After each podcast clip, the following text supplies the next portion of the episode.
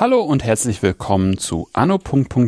dem Podcast über aktuelle Forschung aus der Geschichtswissenschaft. Mein Name ist Philipp Jansen und ich begrüße alle zur zehnten Folge. Heute sprechen wir über einen bekannten Mediziner und Forscher, der durch seine Forschung die Diagnose zahlreicher Blutkrankheiten ermöglichte und maßgeblich an der Entwicklung eines Serums gegen Diphtherie beteiligt war. Es geht um Paul Ehrlich und dazu begrüße ich meinen Gast Axel Hüntelmann. Guten Tag. Hallo. Ähm, bevor wir ins Thema starten, kannst du noch kurz etwas zu dir sagen?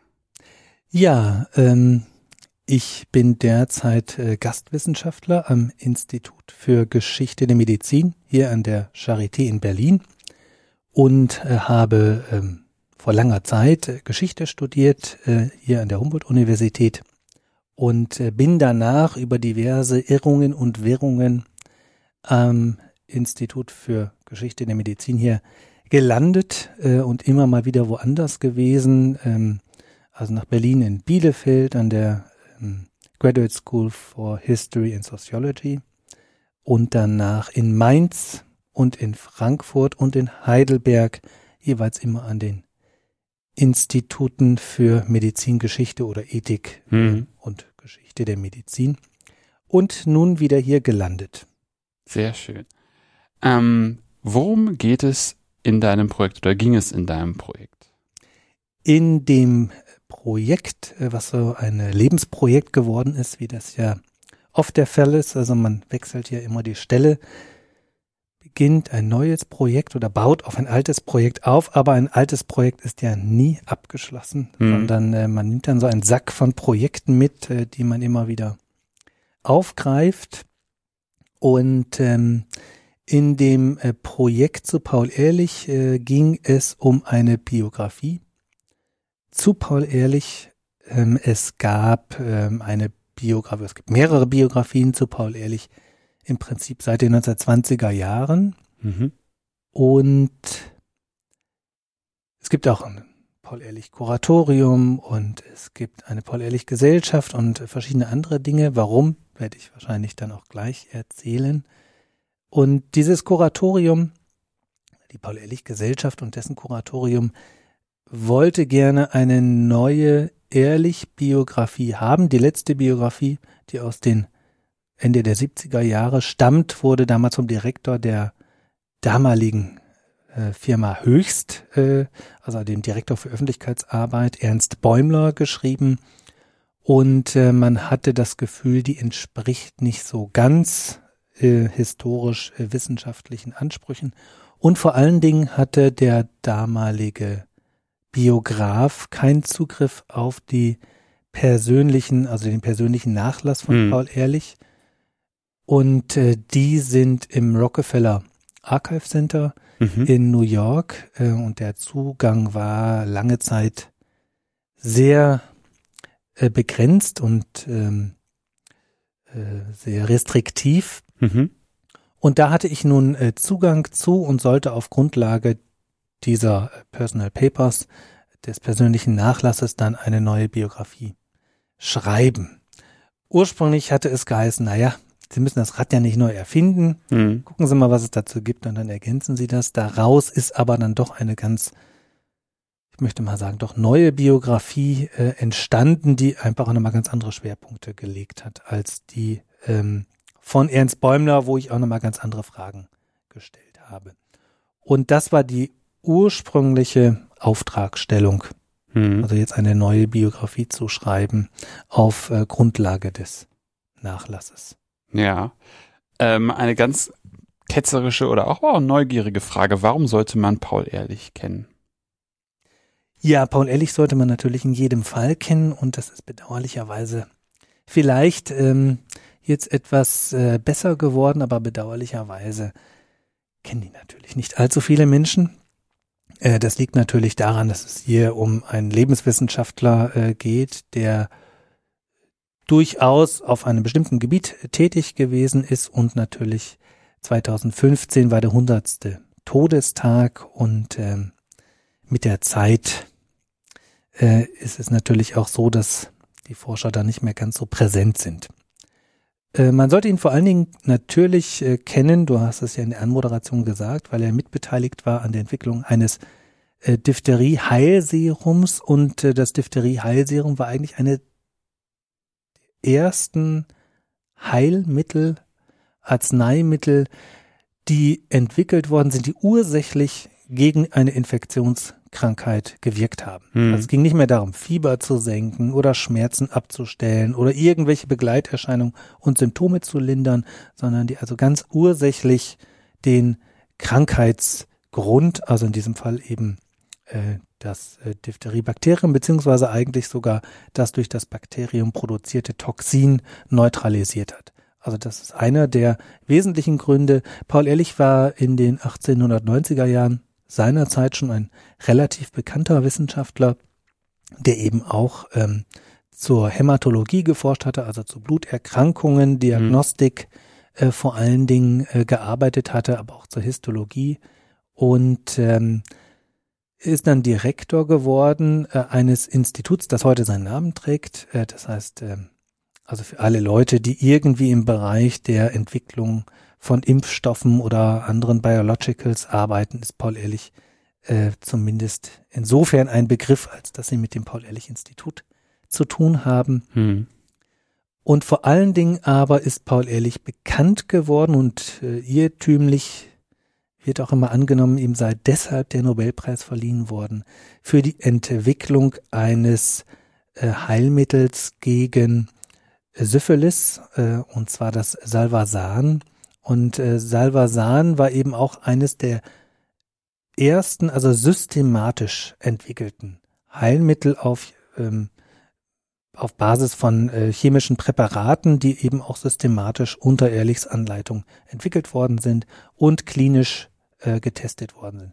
Und das zeichnet sowohl die Entwicklung des Salvasans als auch des Diphtherie-Heilserums aus, dass wir hier schon alle Schritte, die notwendig sind, um ein Arzneimittel zu entwickeln, zu testen und zu regulieren, hier enthalten sind und hier quasi mitentwickelt worden sind. Also das sind ähm, einige der Gründe, äh, warum hm. man ähm, ehrlich äh, auch heute noch äh, kennen sollte. Äh, aber das ist natürlich äh, ähm, immer auch eine Frage der Zeit. Äh, seinerzeit galt Ehrlich äh, als eine der berühmtesten äh, Lebenswissenschaftler seiner Zeit. Äh, also natürlich Pasteur, Robert Koch auf deutscher Seite und dann war es im Prinzip auch schon Paul Ehrlich äh, zusammen mit Emmy Behring, die oft auch ge gemeinsam genannt worden sind, ähm, die also hier ähm, ungemeine Berühmtheit erlangten, ehrlich, äh, vor allen Dingen sogar auch noch mehr im Ausland. Hm. Wenn wir jetzt dann nochmal kurz an die Anfänge von ähm, Ehrlich zurückgehen würden, wenn wir jetzt mal den Start uns stellen würden und uns überlegen, was wären so die Anfangspunkte in seiner Biografie, die jetzt spannend wären, um nochmal am Ende einen runden Bogen zu kriegen? Womit fing es an? Wie entwickelte sich das Ganze, seine ganze Forschung und wie endete es dann, dass wir dann zu dem ja, Impact kommen, den wir jetzt haben? Also wo fängt es an? Da würde ich äh, schon fast auf ein äh, zukünftiges Projekt äh, verweisen. Ähm, natürlich fängt es eigentlich bei seiner Familie an und äh, Paul Ehrlich äh, war jüdischen Glaubens mhm. Äh, und das heißt also, er wird eben in eine Familie hineingeboren, die sich also im Zeitalter der jüdischen Emanzipation in Preußen, ähm, die überhaupt erstmal die Möglichkeit hat, ähm, auf, aufzusteigen, also gesellschaftliche Anerkennung zu erlangen und dann eben auch, ähm, also Assimilation hieß es ja früher, also eine Akkulturation, sich eben dann auch ähm, im Preußen, äh, im Kaiserreich entsprechend dann ähm, zu gewissen Ansehen äh, mhm. gelangt ist. Äh, damit fängt es im Prinzip an und diese äh, Familiengeschichte, in die natürlich auch Paul Ehrlich eingebettet ist, ähm, und ihn entsprechend auch verfolgt hat. Also auch die Frage beispielsweise, warum hat Paul Ehrlich keinen ordentlichen Lehrstuhl äh, bekommen, die ihn selbst natürlich auch verfolgt hat und auch äh, die Familie gekränkt hat. Ähm, sondern eben erst 1914, ein Jahr vor seinem äh, Tod, einen mhm. ordentlichen Lehrstuhl erlangt hat. Bis hin zur Immigration seiner äh, Witwe, seiner Kinder äh, und eben auch in der Nachzeit. Das ist sozusagen dieser Bogen und diese Familienbiografie treibt mich natürlich um, mhm. äh, die sehr äh, spannend ist, ähm, sehr bewegend ist. Sein persönlicher Lebensweg liegt natürlich auch darin, dass er ursprünglich eigentlich, und zwar eben auch innerhalb zu situieren, also seiner Familiengeschichte, Jura studieren sollte. Das mhm. war also etwas, womit ähm, Bürger jüdischen Glaubens also sich etablieren konnten, Geld verdienen konnten, ein sicheres Auskommen hatten. Das war die Idee des äh, Vaters. Und ehrlich wollte aber Medizin studieren, vor allen Dingen, oder Medizin, Naturwissenschaften, vor allen Dingen mit Blick auf seinen Vetter Karl Weigert, der einige Jahre älter war als Paul Ehrlich und der immer ein Vorbild für ihn war. Und ähm, dem wollte er nacheifern und dementsprechend Medizin studieren und er hat sich dann durchgesetzt. Das wäre sozusagen natürlich der Startpunkt, hm. warum überhaupt Paul Ehrlich zu einem Mediziner geworden ist.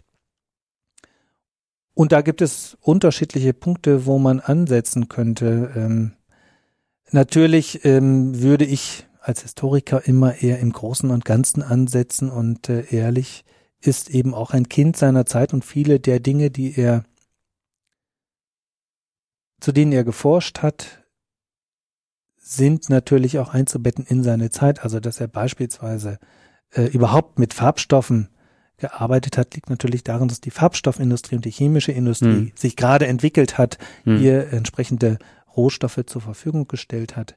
Ähm, einerseits, dass die Bakteriologie sich entwickelt hat, dass man also hier jetzt ein ähm, Pathogen hatte, ein Mikroorganismus, den man ursächlich als Krankheitserreger identifiziert hatte, den man also bekämpfen konnte hm. äh, und sich ehrlich hier ähm, Kontakte gesucht hat äh, zu eben Bakteriologen, aber eben auch, ehrlich war in gewisser Weise in vielerlei Hinsicht ein Grenzgänger, ähm, der eben auch äh, mit der Virchowschen äh, Schule äh, innerhalb der Zellularpathologie natürlich auch tätig war, also seine frühen histologischen Arbeiten. Das alles ist sozusagen natürlich der, die Grundlage, mhm. ähm, mit der man beginnen müsste, wenn man seine ähm, Biografie schreibt und die Frage, warum es überhaupt eine Biografie gibt, mhm. warum auch die Angehörigen später unbedingt eine Biografie wollten, quasi bis ähm, in die 50er Jahre und darüber hinaus, liegt einfach daran, weil sie, und das sind dann auch wieder die Umstände der Zeit, äh, befürchteten, dass ein Erbe im Nationalsozialismus ausgelöscht äh, würde, mhm. also Umbenennung der Paul-Ehrlich-Straße, mhm. Umbenennung ähm, verschiedene andere Dinge, also das Nicht-Nennen seiner äh, wissenschaftlichen Arbeiten. Und daraus war sozusagen der, die Befürchtung oder der Wunsch, also es müsse eine Biografie geben, also auch hier sozusagen die Einbettung, ähm, äh, nicht unbedingt jetzt meiner Biografie, aber in gewisser Weise natürlich auch. Ähm, die Frage, warum komme ich überhaupt zu bestimmten Exzerpten oder Schriftstücken über Ehrlichs Kindheit, über Ehrlichs Jugend, äh, über frühe Versuche während seines Studiums, weil im Prinzip seine Witwe angefangen hat, nach seinem Tod und auch vor allen Dingen dann in den 30er Jahren Kollegen zu fragen, Mensch, wie war das denn mit Paul Ehrlich? Ähm, können Sie sich denn noch an seine Studienzeit erinnern? Können Sie sich noch an seine hm. äh, Schulzeit erinnern? Hm. Ähm, und da gibt es so ein paar ähm, Seiten, kurze Exzerpte über bestimmte natürlich Anekdoten, aber eben das gehört auch mit zum Kontext. Jetzt sind wir aber noch gar nicht bei seiner Forschung.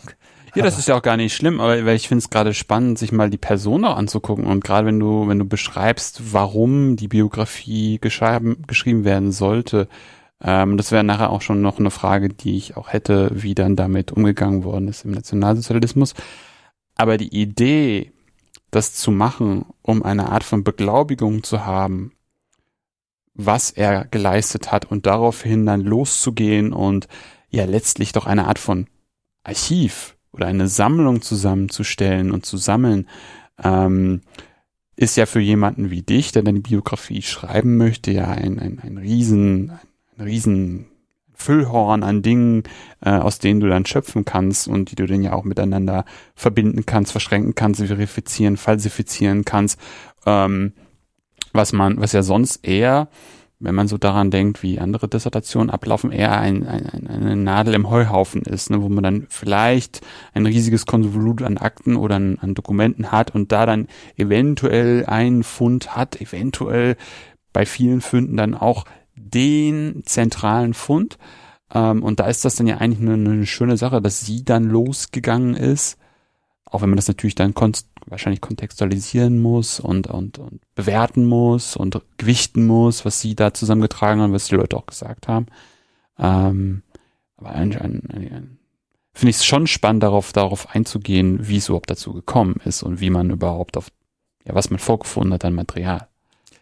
Ja, also da gibt es im Prinzip zwei Dinge zu sagen. Mediziner haben ja allgemein die Ansicht, Sie müssten ihr spannendes und bewegendes Leben biografisch festhalten. Mhm. Also diese Autobiografien von Medizinern ist ja quasi ein eigenes Genre, die es immer mal wieder gibt. Ähm, ich habe das jetzt noch nicht so richtig äh, verglichen. Natürlich, also Künstler müssen natürlich auch immer ähm, sich biografisch festhalten und mhm. das Innerliche nach außen kehren. Aber Mediziner sind natürlich da auch sehr durchdrungen. Mhm. Bei Paul Ehrlich war das äh, nicht der Fall. Er galt allgemein als ähm, schreibfaul. Er hat sich auch selber so beschrieben und schreiben, das sei so nicht seins. Ähm, also er hat sich schon auch selbst als Laborarbeiter äh, charakterisiert und stilisiert. Ähm, und ähm, also das Wort, das sei jetzt nicht so seine Stärke. Ähm, damit fängt es eigentlich schon an, seine Frau findet, also irgendwie, hm, sollte er vielleicht doch mal überlegen, ist ja nun auch schon ein berühmter Mann, ab 1910 mit Nobelpreisverlagen 1908 mit dem Salvasan, ähm, ob er vielleicht doch eine Biografie äh, schreibt. Ähm, und es wird sogar auch eine äh, junge Journalistin angestellt, die ihn ein paar Mal besucht und interviewt. Mhm. Die schreibt dann nach seinem Tod über diese Interviews, aber ohne, dass sie eben eine Biografie vorlegt. Ähm, also das ist im Prinzip auch überhaupt der, der Grundgedanke dabei. Also über ihn gibt es keine Autobiografie und gleich nach seinem Tod beginnt man damit erstmal zu sammeln. Mhm. Und das setzt dann später wieder ein. Wie du aber ja schon gesagt hast, ähm, es gilt natürlich dann auch gerade diese Quellen ähm, zu beurteilen und ähm, Zweitens gibt es natürlich eine ungemeine Unwucht. Das heißt, in der, mhm. in der Frühzahl oder in der Frühzeit ähm, seiner Jahre gibt es natürlich relativ wenig. Da gibt es ein paar Notizbücher, da gibt es ein paar Briefe mhm. und eben diese Anekdoten und es gibt natürlich seine wissenschaftlichen Arbeiten, äh, aber mehr dann auch nicht. Erst ab dem Zeitpunkt wo er Institutsdirektor ist und in gewisser Weise sein ganzes Leben um sich herum auch administrativ organisiert, erst ab dem Zeitpunkt gibt es unheimlich viel Material. Mhm. Ähm, also alleine äh, seine Ausgangsbriefe, die er geschrieben hat, sind äh, alle in Kopie mhm. ähm, quasi gepauscht worden mhm. in Kopierbüchern. Das war damals äh, durchaus üblich. Äh, und davon sind, äh, ich glaube, 25 bis 30 erhalten, jeweils immer mit 500 Seiten. Das heißt, ein Großteil des äh, Ausgangsschriftwechsel mhm. ist erhalten. Und ähm, noch ein, ähm, eine größere äh, Box mit Eingangsbriefen, wobei diese meistens weggeworfen worden sind. Mhm. Aber nichtsdestotrotz kann man im Prinzip ab äh, dem Jahr 1898 mehr oder weniger ähm, seine gesamte Korrespondenz, seinen Austausch nachvollziehen, zusätzlich zu Briefen, die es dann noch gibt. Das ist natürlich, also man legt da automatisch äh, schon dadurch, dass man einfach so viel Material hat, den Schwerpunkt auf diese Zeit. Mhm. Ich habe versucht, das in der Biografie dadurch auszugleichen, dass ich natürlich die wenigen Sachen, die ich hatte, mhm. ähm, über die Frühzeit mit einzubeziehen, aber auch versucht habe, den Kontext äh, viel stärker nochmal deutlich zu machen und ehrlich in seiner Zeit darzustellen, mhm.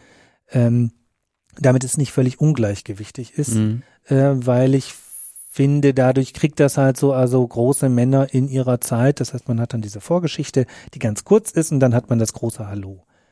Ähm, und ich fand eben natürlich auch gerade der Werdegang Ehrlichs ist eben dann auch nochmal spannend, wobei die Biografie gliedert sich in zwei Teile und im zweiten Teil habe ich eben versucht, gerade seine eigene Organisation, seine Netzwerke, die Ökonomien einzuordnen und das habe ich natürlich mit Schwerpunkt äh, auf die ganzen Quellen äh, gemacht, die ich dann nach äh, 1900 hatte. Ähm, von daher, äh, das muss man natürlich dann berücksichtigen äh, innerhalb der Biografie.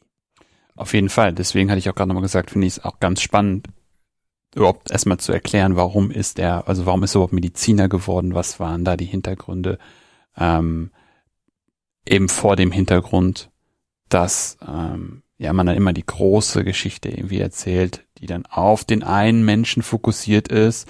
Ähm, eins der ja wirklich krassesten Beispiele ist ja mein Kampf, der dann ja auch so als das große Buch und dann ist ja diese kritische Edition vor ein paar Jahren rausgekommen, die eher sagt, es ist ein Buch seiner Zeit.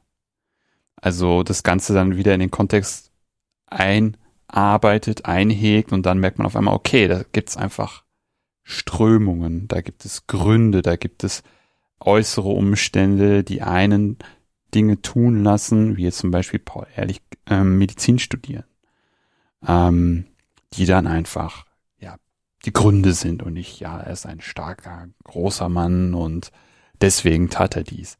Ähm, aber wenn wir jetzt sozusagen den, den Rahmen schon mal von dem Buch besprochen haben, lass uns doch jetzt gerne in die Forschung, in die Forschung von Paul Ehrlich einsteigen. Ähm, du hattest viele Sachen schon irgendwie angesprochen. Ähm, du hattest ähm, Impfstoffe angesprochen, Diphtherie hatten wir an, hattest du angesprochen und die Syphilis auch, ähm, beziehungsweise die Bekämpfung dessen. Womit hat er angefangen? Was waren seine ersten, ja, seine ersten ähm, Forschung, an denen er gearbeitet hat? Also ehrlich hat äh, Medizin damals in äh, Breslau, Straßburg, kurz auch in Freiburg studiert. Und äh, wie ihr schon gesagt, hatte er ein Vorbild. Das war sein Vetter Karl Weigert. Und Karl Weigert ist äh, eigentlich, und das muss man in gewisser Weise verstehen, um auch sozusagen die den Beginn seiner Forschung und den Ausgangspunkt von Ehrlichs Arbeit ähm, verstehen zu können. Karl Weigert ist einer der ersten, der angefangen hat, Mikroorganismen einzufärben, im Prinzip auch noch vor Koch, ähm, und zwar auf Grundlage einer Pockenepidemie in äh, Breslau. Er war damals ähm, schon äh, Pathologe äh, in Breslau dort am Heiliggeist Krankenhaus. Ich hoffe, ich habe das jetzt äh, richtig. Mhm. Ähm, und durchaus auch schon Assistent anerkannter ähm, Mediziner. Und hier hat er also ähm, erste äh, Zellen äh, eingefärbt. Und dieses Einfärben von Zellgewebe war damals also State of the Art. Das war im Prinzip das, was also mit der Zellularpathologie Virchows, aber auch die äh, pathologische Anatomie, also hier Zellstrukturen sichtbar zu machen es gab damals nur einige wenige ähm, Farbstoffe, vor allen Dingen ähm, erst auch natürliche Farbstoffe bis in die 1850er Jahre und dann mit der aufkommenden chemischen Industrie, also die dann diese Abfallprodukte hatten, die dann eben also Farbstoffe ähm, geworden sind, hat man dann eben versucht, ähm, Gewebe ähm, zu färben und hier verschiedene Strukturen sichtbar zu machen. Und das hat ehrlich fasziniert. Das hat er auch während seines Studiums ähm, ganz ausgiebigst gemacht. Es gibt dann schöne Anekdoten äh, über äh, Ehrlich, äh, also einerseits, dass er also in Freiburg musste er also den den, es gab ja dann so einen Arbeitsplatz, äh, musste er dann abhobeln lassen äh, und der ähm, dortige, äh, sein dortiger Lehrer, bei dem er geforscht hat, der schrieb dann also, die Spuren von Ehrlichs Fleiß sind unverwüstlich ähm, oder dergleichen mehr. Und es gibt dann auch nochmal ähm, in ähm, Breslau von seinem Mentor eigentlich äh, Julius Kohnheim ähm, den Spruch, also ehrlich färbt am längsten. Ähm, das war so immer, also er verliert sich dann und er hatte so vor allen Dingen ähm, praktisch gearbeitet. Das hat er auch später hervorgehoben.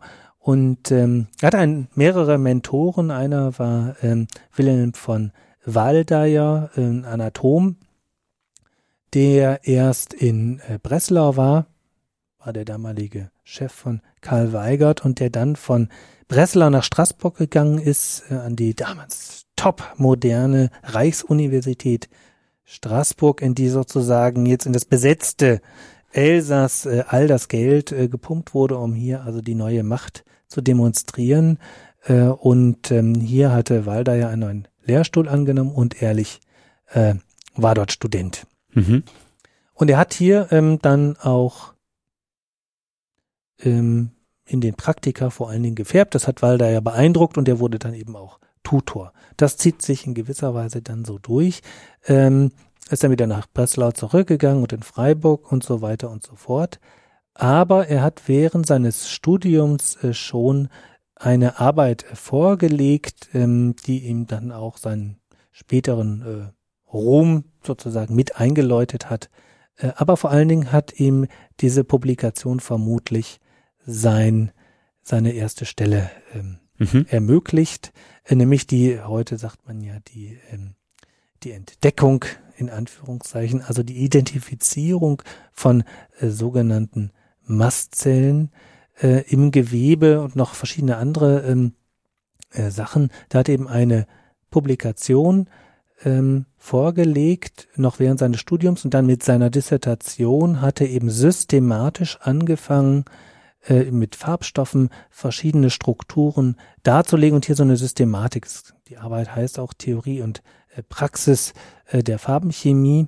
Und hier hat er also auch schon mal vorgelegt, also wie er systematisch in gewisser Weise äh, verschiedene Farbstoffe mit verschiedenen Gewebe, menschlichem Gewebe, verschiedene Tierspezies mhm. ähm, und äh, dann versucht hat, hieraus eine Systematik äh, zu entwickeln, also der verschiedenen Farbstoffe einerseits und ähm, auch der Gewebearten, äh, um dann festzulegen, also wenn ich jetzt mit diesem Farbstoff wiederum neue Sachen färbe, dann muss das zu dieser oder jenen Gewebe mhm. oder Zellart gehören. Und das war ja eben auch die Zeit, wo man bestimmte Zellstrukturen, äh, Zellkerne überhaupt dann identifiziert hat. Das war im Prinzip ähm, seine erste Arbeit, seine erste Forschung. Ähm, die hat vermutlich würde ich jetzt mal annehmen, äh, Eindruck äh, gemacht. Äh, er ist dann nach äh, Berlin gekommen und seine erste Position war die eines Assistenzarztes an der Charité. Mhm. Für etliche Jahre insgesamt war er dort von 1878 bis 1888 ähm, und hat dort klinisch äh, gearbeitet, aber immer weiter äh, auch geforscht, wobei die Forschungsbedingungen natürlich äh, sehr eingeschränkt waren. Also er hatte da so eine, wie es dann so schön heißt, eine Besenkammer, äh, in die er sich dann zurückziehen konnte. Aber das Wesentliche war natürlich, dass er bestimmte Farbstoffe hatte, einen Bunsenbrenner, hm. er hatte also eine Gasflamme äh, und diverse andere Dinge. Und das wurde dann halt munter verschiedene Gewebesorten äh, gefärbt. Das ist das, was er dort gemacht hat. Ähm, und äh, des Weiteren hat er dann auch angefangen, also nicht nur Gewebe ähm, zu färben, sondern eben dann auch äh, Blut äh, und hier also versucht, also Blut, äh, Strukturen sozusagen in den Blutzellen deutlich. Ah, okay. Mhm. Ähm, das ist sozusagen dann also aus diesem, aus dem Studium heraus, aus den histologischen Arbeiten zur Unterscheidung und Identifizierung von Zellstrukturen, also jetzt sozusagen die eosinophilen Zellen und andere Zellen, das ähm, will ich jetzt gar nicht weiter ausführen, identifiziert ähm, und hat äh, in gewisser Weise dann aber auch aus dieser klinischen Arbeit heraus und aus seiner Forschungsarbeit heraus beispielsweise die sogenannte Diazo-Reaktion entwickelt, ähm, also sozusagen so ein, so ein, Gemisch, chemisches Gemisch, in das man das Urin eines Patienten ähm, äh, sozusagen äh, vermischt hat und äh, wenn es dann zu einer Färbung kam, dann wusste man also, es handelt sich um eine äh, fieberhafte, ähm, einfache ähm, Erkrankung des Magen-Darm-Traktes oder um Typhus mhm. beispielsweise, äh, weil eben die Typhuserreger dann eine bestimmte Reaktion ausgelöst haben. Also man hat hier die Verbindung von klinischer Forschung einerseits und aber seiner äh, seiner Laborarbeiten, mhm. andererseits. Also das ist sozusagen so mehr oder weniger der Beginn, äh, wobei Ehrlich großes Glück hatte. Also er hatte einen äh, Mentor, ähm, Theodor Frerichs, der damals als der große Internist galt, also der vor allen Dingen also Lebererkrankung zu Diabetes gearbeitet hat äh, und der positiv ausgedrückt, ähm, äh, ehrlich hat dann immer gemeint oder auch diese Anekdote gebracht von Frerichs, ähm, also dass man einfach forschen solle ohne Beeinträchtigung, hm. nur der freie Vogel könne, also hm. Verhalten. Ähm, man kann das Ganze auch umdrehen und sagen, äh, dass äh, Frerichs natürlich nur seine eigene Praxis, seine eigene Forschung hatte. Also er wird schon als jemand dargestellt, der eher selten in der Klinik vor Ort war, der also hier seine Visitationen äh, durchgeführt hat, seine Lehre gegeben hat, aber das Krankenhaus gemanagt wurde von seinen Assistenzärzten beziehungsweise den Oberärzten in der medizinischen Klinik der Charité.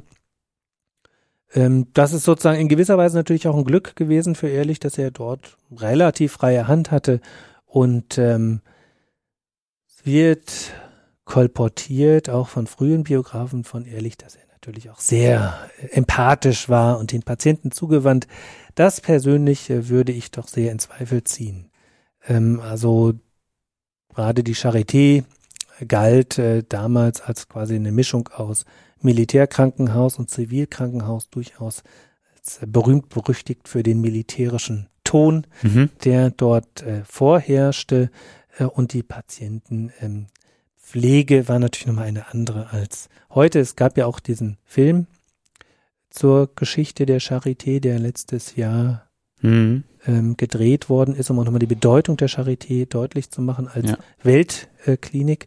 und da hat Ehrlich eben dann in den ersten Jahren gearbeitet bis 1885 sein Chef verstarb, ähm, sich ähm, selbst äh, umgebracht hat ähm, und sein neuer Chef dafür aber überhaupt kein Verständnis hatte, was dann letztlich dazu geführt hat, dass Ehrlich die Klinik verlassen hat.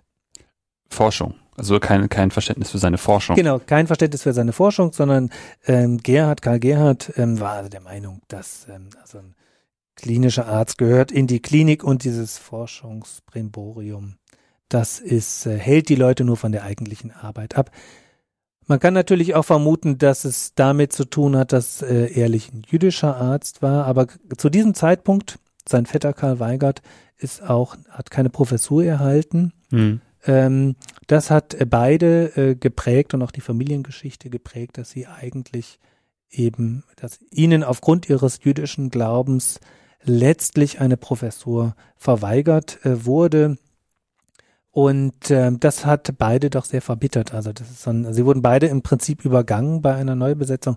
Ehrlich hat sich natürlich nicht eingebildet, er könne jetzt gleich mhm. äh, Frerichs beerben, aber er hat später, er war damals ja auch schon Oberarzt ähm, und durchaus auch schon Titularprofessor. Ähm, einen Aspekt habe ich nämlich noch vergessen, den sollte ich kurz erwähnen. Ähm, das heißt, er war eigentlich schon eine berühmte Person und er hätte sich doch versprochen oder erwartet, dass man ihn sozusagen übergangsweise, zumindest mhm. Vertretung, um dann einen besseren Start zu haben. Mhm. Und bis dahin hat er sich eigentlich durchaus Hoffnung gemacht, dass er noch eine Professur bekommt, zumal, also er schon Reihe von Publikationen vorgelegt hat und vor allen Dingen ähm, Robert Koch hat ja am damaligen, damaligen kaiserlichen Gesundheitsamt wo er seit 1880 arbeitete, 1882 den Tuberkelerreger identifiziert. Das war also quasi die große Weltnachricht, muss man sagen. Das wäre so, wie wenn man heute sagen würde, man hätte jetzt hier ein super tolles Arzneimittel mhm. gegen Krebs, gegen AIDS oder gegen irgendeine andere ähm, schlimme äh, Krankheit. Und ähm, ehrlich war es gelungen, quasi das Färbeverfahren, diesen Tuberkelerreger zu färben und sichtbar zu machen, so zu vereinfachen und so zu verbessern, äh, dass es für jeden Mediziner im Prinzip möglich war, binnen kürzester Zeit Tuberkelerreger im Sputum, äh, in den äh, ja, ähm, Auswürfen sozusagen ähm, zu identifizieren. Mit Tuberkel ist Tuberkulose gemeint. Ja, genau. Ja. Ähm, das heißt also, er hat seine schon als Student begonnene Einfärbungstechnik, Praxis, Systematik dazu, dahingehend entwickelt, dass er mehr oder weniger Urintests gemacht hat, die bestimmte Erreger sichtbar gemacht haben oder halt nicht sichtbar gemacht haben, wenn sie nicht da waren.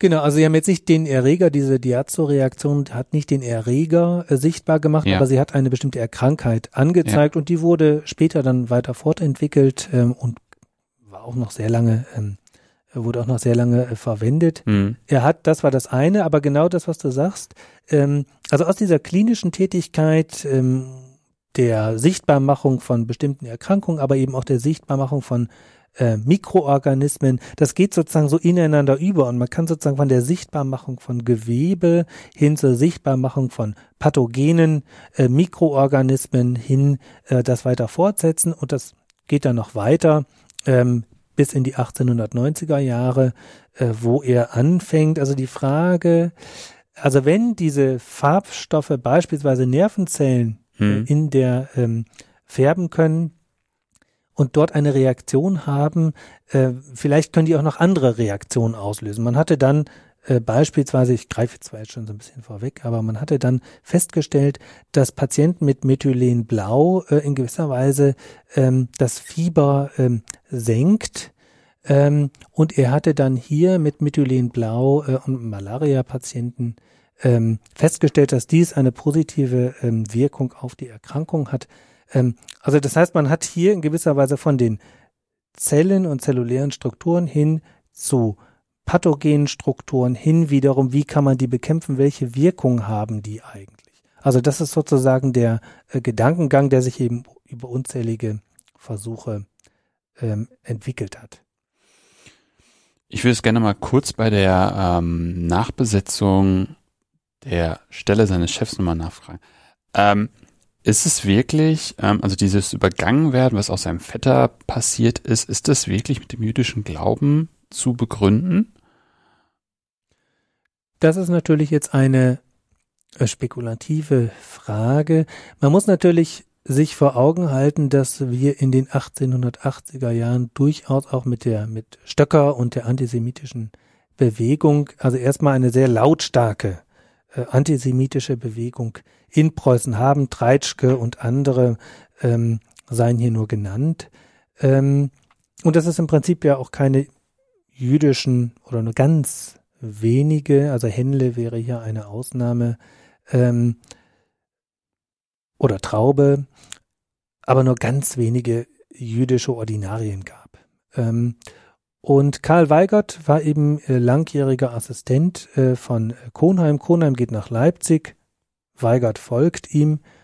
Und nachdem Konrad, äh, Kohnheim dann gestorben ist, ähm, wäre es eigentlich, also Weigert war ein anerkannter, hm. weltweit ähm, durchaus auch respektierter äh, Forscher, hm. nicht abwegig gewesen, dass er zumindest auf die Berufungsliste kommt. Aber er kam nicht mal auf die Berufungsliste und er wurde also komplett übergangen. Okay. Mhm. Und ähm, das ist sozusagen in Verbindung auch, dass es natürlich andere ähm, jüdische Wissenschaftler auch in der Familie gab. Ähm, also dieses sich festsetzen, die Überzeugung, dass man als jüdischer Wissenschaftler keine Chance hat auf einen Lehrstuhl, was auch dazu führt, äh, oder ähm, Schulamit Wulkow hat ja darauf aufmerksam gemacht, jetzt gerade für die Zeit nach 1900, dass viele jüdische Wissenschaftler auch deshalb äh, so erfolgreich waren äh, und auch einige dann Nobelpreis äh, bekommen haben, gerade weil sie nicht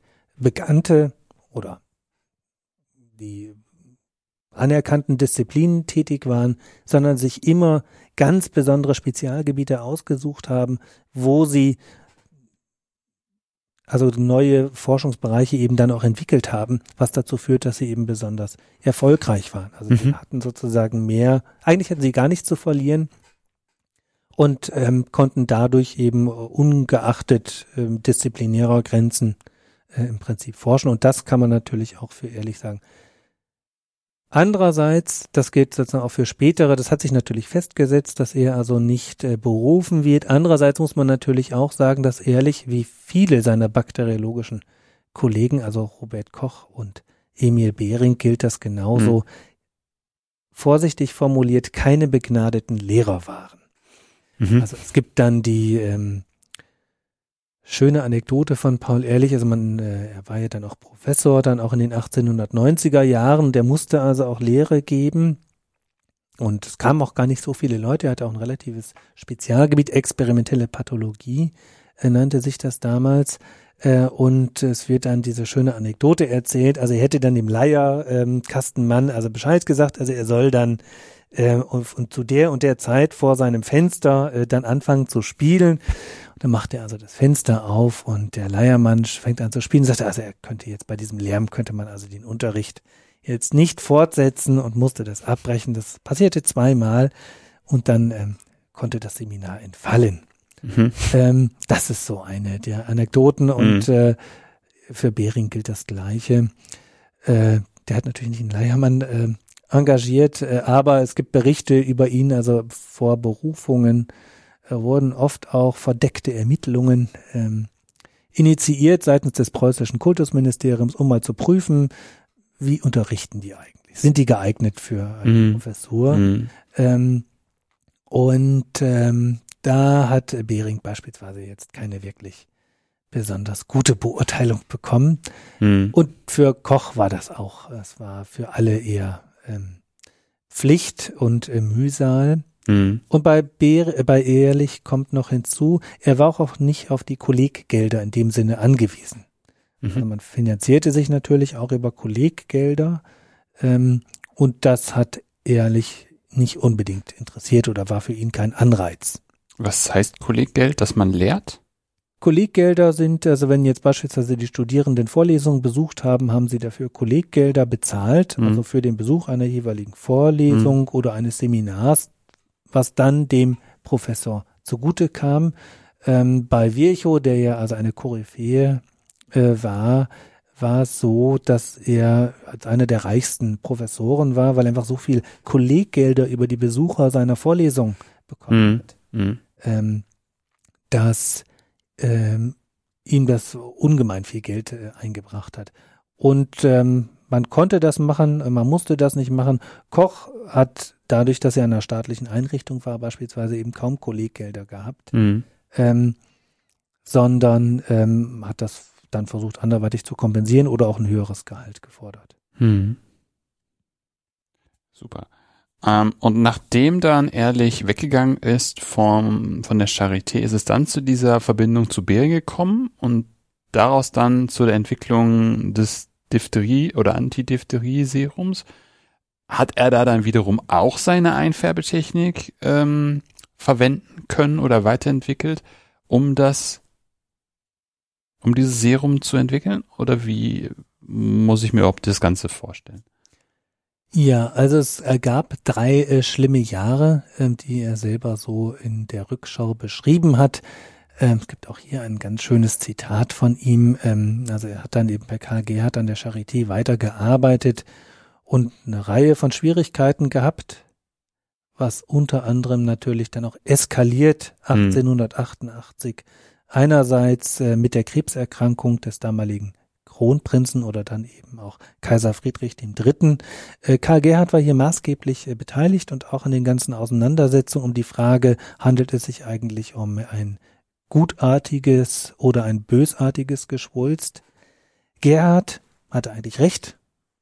Also er meinte, es handelt sich um ein bösartiges Geschwulst, was man also massiv äh, behandeln müsse äh, und ist aber dann von Mackenzie, also dem englischen Arzt, der hier zur Rate gezogen worden ist, von der äh, Kaiserin Gattin, also Auguste Victoria? Victoria. Ich muss jetzt gerade, nein, das ist natürlich falsch, ich glaube nur Victoria. Ähm, also wenn wir die Kaisergattin. Äh, genau. Wie sie ja so schön heißt, Kaiserin äh, Friedrich, ähm, die ja eben also die Tochter von Queen Victoria war. Ähm, und sie hatte eben einen englischen Arzt mhm. zu, ähm, zur Rate gezogen, Maura Mackenzie, und, ähm, und der meint, es sei eben gutartig. Und Virchow hat das in gewisser Weise auch bestätigt. Das heißt, es gab also hier Auseinandersetzungen, die sich sicherlich auch sehr negativ auf die Abteilungsatmosphäre ausgewirkt haben werden. Äh, das kommt dazu ähm, und dann eben natürlich auch seine Unzufriedenheit und ehrlich zieht sich eine Tuberkuloseerkrankung äh, zu. Mhm. Das war durchaus ähm, ein äh, Risiko, das nicht er alleine ähm, hatte und dem ausgesetzt war, also eine Laborinfektion. Mhm. Äh, und aus dieser Erkrankung heraus, aus diesem ganzen Ärger heraus, äh, gibt er seine Stellung auf und Mhm. geht erstmal ein halbes Jahr ins Ausland, äh, also über die Schweiz, Italien und äh, Ägypten. Das war eigentlich die einzige Therapie, die man hatte. Äh, es gab ja keinerlei Therapie gegen Tuberkulose Mhm. Ähm, sondern also die Stärkung der eigenen Immunabwehr, äh, um also hier ähm, die, die Tuberkulose zu bekämpfen. Das war auch erfolgreich. Er kommt äh, letztlich dann 1889 zurück, aber ohne Anbindung, äh, ohne alles. Er macht dann erstmal so ein kleines Labor auf und Koch, den er stets unterstützt hat, also auch die ähm, Bakteriologie ist ja nichts, was vom Himmel gefallen ist, sondern auch Hm. lange ähm, auch institutionelle Kämpfe auszustehen hatte, also mit der Zellularpathologie Virchows oder auch mit der Dispositions- oder Miasmentheorie. Ähm, und hier war ähm, ehrlich immer auch sozusagen auf Kochs Seite und hat Koch dann unterstützt, also 1890 hat äh, Koch, nachdem er einige Jahre ja ähm, einen Lehrstuhl auch für Hygiene an der Friedrich-Wilhelms-Universität hatte, ähm, hat er ein neues Heilmittel entwickelt, Tuberkulin, was ähm, gegen Tuberkulose wirksam sein sollte. Und hier hat äh, Ehrlich ihn unterstützt ähm, bei der ähm, klinischen, also eine Erprobung gab es in dem Sinne ja nicht, sondern das Heilmittel ist gleich freigegeben worden und das war auch das Problem, weil in dieser äh, kurzen Phase der Verwendung kam relativ schnell heraus, dass die Heilmittel, die Koch propagiert hat, eigentlich so äh, gar nicht ähm, sich realisieren lassen, sondern dass im schlimmsten, also im günstigsten Fall ähm, richtet, ähm, bewirkt das Tuberkulin nichts und Mhm. im ungünstigsten Fall ähm, beschleunigt es den Krankheitsverlauf oder führt sogar zum Tod des Patienten. Ähm, ihr hat ehrlich äh, auch weiter ähm, daran gearbeitet, ähm, trotz alledem, also zu versuchen, also wie kann man, ähm, also er hat an das Mittel geglaubt und es hatte auch eine andere Wirkung, auf die ich jetzt gar nicht weiter eingehe. Aber das ist sozusagen der Grund, warum er dann zu Koch kam.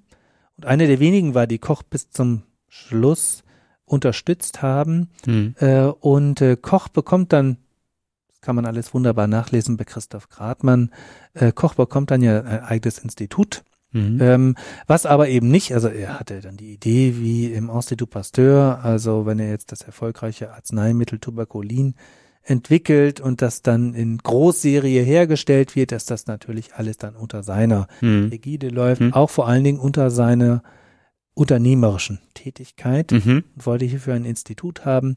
Das hat sich dann so nicht realisieren lassen, äh, sondern er hat eben ein staatliches Institut bekommen, das ursprünglich gedacht war zur Verbesserung eines Heilmittels gegen oder zur Entwicklung eines Heilmittels gegen Tuberkulose, was aber dann zum Institut für Infektionskrankheiten wurde und sich auch auf andere Infektionskrankheiten ähm, oder zu anderen Infektionskrankheiten erforscht hat.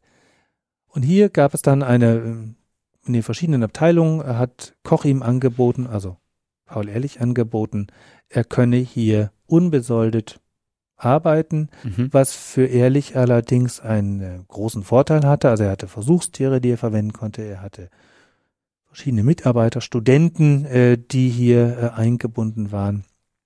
Ähm, so kam Ehrlich ans Institut für Infektionskrankheiten und hier lernte eben auch Behring kennen, Ehrlich war eben schon bekannt. Äh, Behring war halt ein Stabsarzt, äh, der ein Praktikum gemacht hat bei Koch im Institut. Das war durchaus üblich dann. Und äh, hier haben sich die beiden kennengelernt und Behring ist dann 1890 mit einer Publikation hervorgetreten, die also die Serumtherapie einläutet, also die Möglichkeit, dass über dieses ähm, Blutserum äh, zuvor mit Diphtherie infizierter äh, Tiere also hier in diesem Fall dann auch Meerschweinchen, dann eben Meerschweinchen geheilt werden konnten. Mhm. Es galt jetzt also dieses hochzuskalieren, ähm, damit es auch für den Menschen äh, wirksam war. Und das hat, ehrlich hat erst noch zu anderen Sachen gearbeitet, ähm, nachdem es allerdings Behring nicht gelungen ist, das Heilmittel hochzuskalieren, Man ist dann immer so bei bestimmten Organismen stehen geblieben, hat äh, Koch die beiden dann mehr oder weniger zu einer Arbeitsgruppe vereint. Mhm.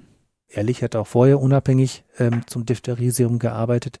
Und äh, den beiden ist es dann gelungen, das äh, Diphtherie-Heilserum so äh, entsprechend herzustellen, dass auch Menschen geheilt werden konnten. Also das ist sozusagen Kurzdurchlauf. Also in, um es dann in einer entsprechenden Konzentration zu haben, die man nicht aus Meerschweinchen gewinnen kann. Genau, genau. Also das gab unterschiedliche ähm, Versuche, also Schafe und Hammel heißt es dann immer so schön, ähm, waren das äh, Versuchstier der Wahl. Es war mhm. ja immer auch das Problem, man musste Tiere haben, die eben selbst auch empfänglich sind für Diphtherie oder eben generell ja das Problem äh, in der Erforschung, dass man also immer entsprechende Versuchstiere braucht, die äh, im Modell ähm, diese Krankheit auch entwickeln, ähm, so dass man dann halt an diesen Versuchstieren arbeiten kann. Es wurde dann mit Hunden geforscht, aber eben auch vor allen Dingen dann mit Pferden. Mhm. Das heißt also, man hat Pferde ganz kurz mit Diphtherie-Toxin, erst also mit Diphtherie-Bakterien, daraus hat man dann das Toxin ähm, gefiltert, ähm, entsprechend ihnen Diphtherie-Toxin injiziert. Pferde haben dann die entsprechenden Symptome entwickelt und das Besondere war im Prinzip eine besondere Wirksamkeit zu generieren. Das heißt, dass immer weiter, das heißt, die Pferde, man durfte natürlich nicht äh, die größtmögliche Dosis gleich am mhm. Anfang injizieren, dann ist das Pferd gestorben, mhm. sondern es ging darum, immer in bestimmten Intervallen nochmal nach ähm, äh, denen äh, weitere Dosen an Diphtherietoxin zu injizieren, bis sie in gewisser Weise einen Maximaltiter erreicht hatten. Mhm. Und den galt es herauszufinden und dann wurde den Pferden Blut abgenommen, bis zu drei Liter äh, und auch noch mehr. Äh, und dieses Blut wurde im Prinzip zu Serum verarbeitet. Also das setzt sich ja, die roten Blutzellen setzen sich ja dann ab, dann hat man das Serum und das wurde in Fläschchen abgefüllt und ähm, dann verabreicht. Und ähm, das war durchaus ein längerer Prozess. Vor dem Hintergrund des Tuberkulinskandals ging es aber jetzt darum, dass man eben nicht sofort sagt, hier wunderbar, mhm. wir haben das Heilmittel, mhm, sondern dass man dies sehr genau äh, entwickelt, erst mhm. im Tierversuch an kleinen Tieren, größeren Tieren mhm. und dann in sehr restriktiv gehandhabten, unter Beobachtung stehenden äh, klinischen äh, Versuchen dann das austestet und erst nachdem man hier mal in Anführungszeichen gesetzt, dann relativ sicher war, dass man die Nebenwirkungen kennt oder man hat auch erstmal gesagt, es gibt keine Nebenwirkungen. Ähm, aber erst als man sich hier sicher war, hat man dann das äh, Arzneimittel freigegeben mhm. äh, und das war dann eben auch in Kooperation mit den Farbwerken höchst. Und ähm, war natürlich ein großer Erfolg.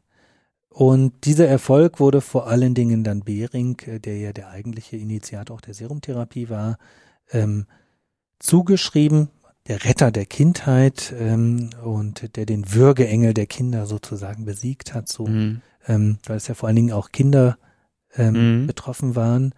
Äh, und ehrlich ist in gewisser Weise dabei leer ausgegangen. Er hat dann noch einige Jahre auch äh, weiter bei Koch gearbeitet, an der Verbesserung ähm, des Serums gearbeitet und auch vor allen Dingen an der Wertbestimmung, weil es handelte sich ja um keine chemische Substanz, sondern eine biologische Substanz. Man wusste gar nicht ganz genau, was wirkt da jetzt eigentlich. Ähm, und man musste das in gewisser Weise bemessen und das war ein sehr kompliziertes Verfahren. Mhm. Das will ich jetzt mal gar nicht weiter mhm. ausführen. Mhm. Äh, und darum hat sich also um diese Wertbemessung des Serums hat sich ehrlich vor allen Dingen ausgezeichnet. Und das führte dazu, dass er dann nach einigen Anläufen ab 1896 dann Leiter eines neuen staatlichen Instituts für Serumprüfung und Serumforschung äh, ernannt worden war und äh, vorher eben auch wieder mit Blick auf das ähm, Tuberkulin mhm. hat sich die äh, preußische Medizinalverwaltung doch sehr und auch das Reichsgesund also das kaiserliche Gesundheitsamt ähm, sehr vorsichtig dazu verhalten und man wollte sicherstellen, dass dieses Serum unschädlich ist und dass es wirksam ist und vor allen Dingen wollte man die Öffentlichkeit davor schützen, dass beispielsweise verunreinigtes oder auch unwirksames Serum von, wie es so schön heißt, skrupellosen Geldmachern ähm, hm. dann äh, produziert wird. Und deswegen ähm, war der Verkauf von äh, Diphtherie-Serum und später anderen Serien staatlich reguliert. Das heißt, jedes Diphtherie-Serum, was im Deutschen Reich äh, verkauft wurde, war vorher geprüft worden. Und das war in diesem Institut. An, und Paul Ehrlich wurde zum Direktor dieses Instituts ernannt. Mhm, also dann weniger eben in der konkreten Forschung von neuen Serien ähm, beschäftigt, sondern vielmehr darin, eine Art von Qualitätskontrolle, Verifizierung, Falsifizierung von Wirksamkeit durchzuführen. Also wirkt das überhaupt? Wie stark wirkt es? Wie viel Wirkstoff ist da überhaupt enthalten? Genau. Und das ist im Prinzip das, womit sich Ehrlich äh, vor allen Dingen beschäftigt hat. Also mhm. Also wie wirkt das überhaupt? Und hieraus hat er eine die Seitenkettentheorie entwickelt, die mehr oder weniger überhaupt immunologische Prozesse erklären mhm. ähm, äh, konnte. Äh, und aus dieser Seitenkettentheorie oder dann der Rezeptortheorie, ähm, dafür hat er letztlich dann den Nobelpreis bekommen. Also der ähm, in gewisser Weise immunologische Prozesse erklären soll. Wie, wie, warum produziert dieses Pferd überhaupt diese mhm. Antikörper, mhm. ähm, dieses äh, Antitoxin, mhm. so hieß mhm. es, ähm, warum und wie kommt das überhaupt zustande und warum wirkt das? Also wie mhm. neutralisiert sich das dann eigentlich? Ähm, und das hat ehrlich ähm, seinerzeit relativ schlüssig mhm. ähm, erklärt. Äh, und dann diese Seitenkettentheorie, äh, es gab dann äh, Widerspruch und äh, dergleichen mehr, die mhm. wird dann immer weiter verfeinert. Ähm, und das war im Prinzip dann der Grund, warum er den Nobelpreis bekommen hat. Weil ich dachte mir gerade, als du das auch beschrieben hast, wie wurde das mit den Pferden gemacht, das ist ja eigentlich das, was man heute Impfung nennt. Ja, Impfung ist in gewisser Weise nochmal äh, was anderes, aber das ist sozusagen diese Biologicals, äh, das ist mehr ja. oder weniger das, was es auch mit der Impfung äh, mhm. vereinigt.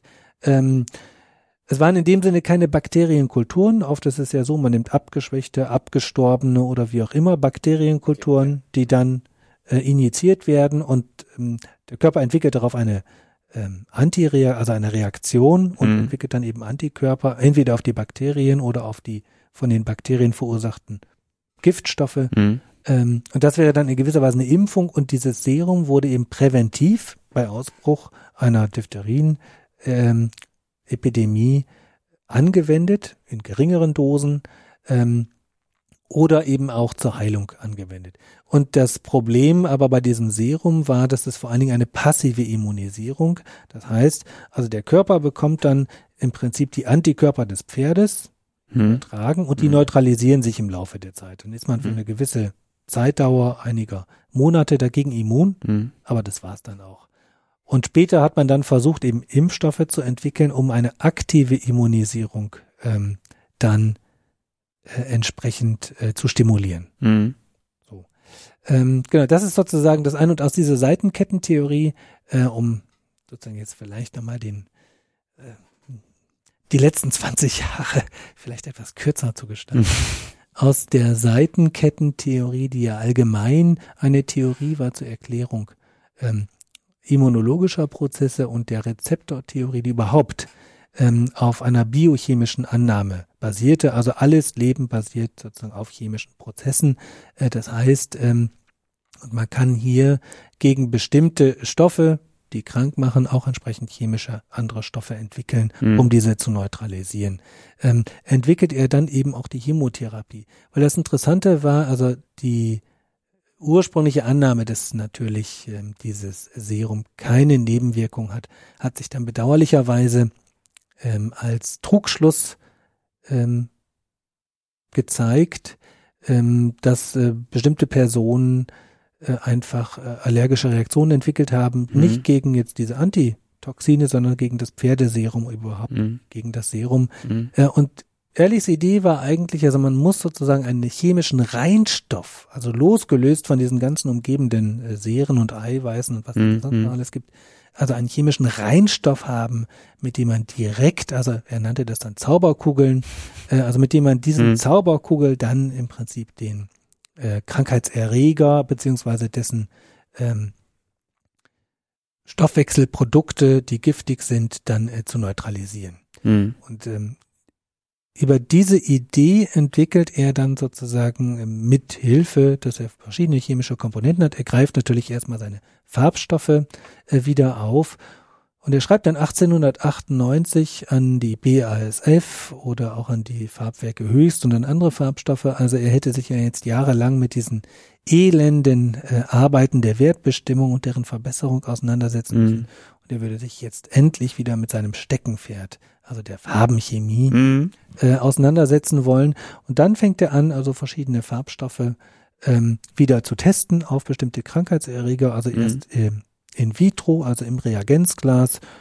Das wird dann einfach, er sucht sich verschiedene Krankheitserreger und guckt, wie reagieren die im Prinzip auf diese oder jene ähm, Farbstoffe oder später dann Arsenikalien.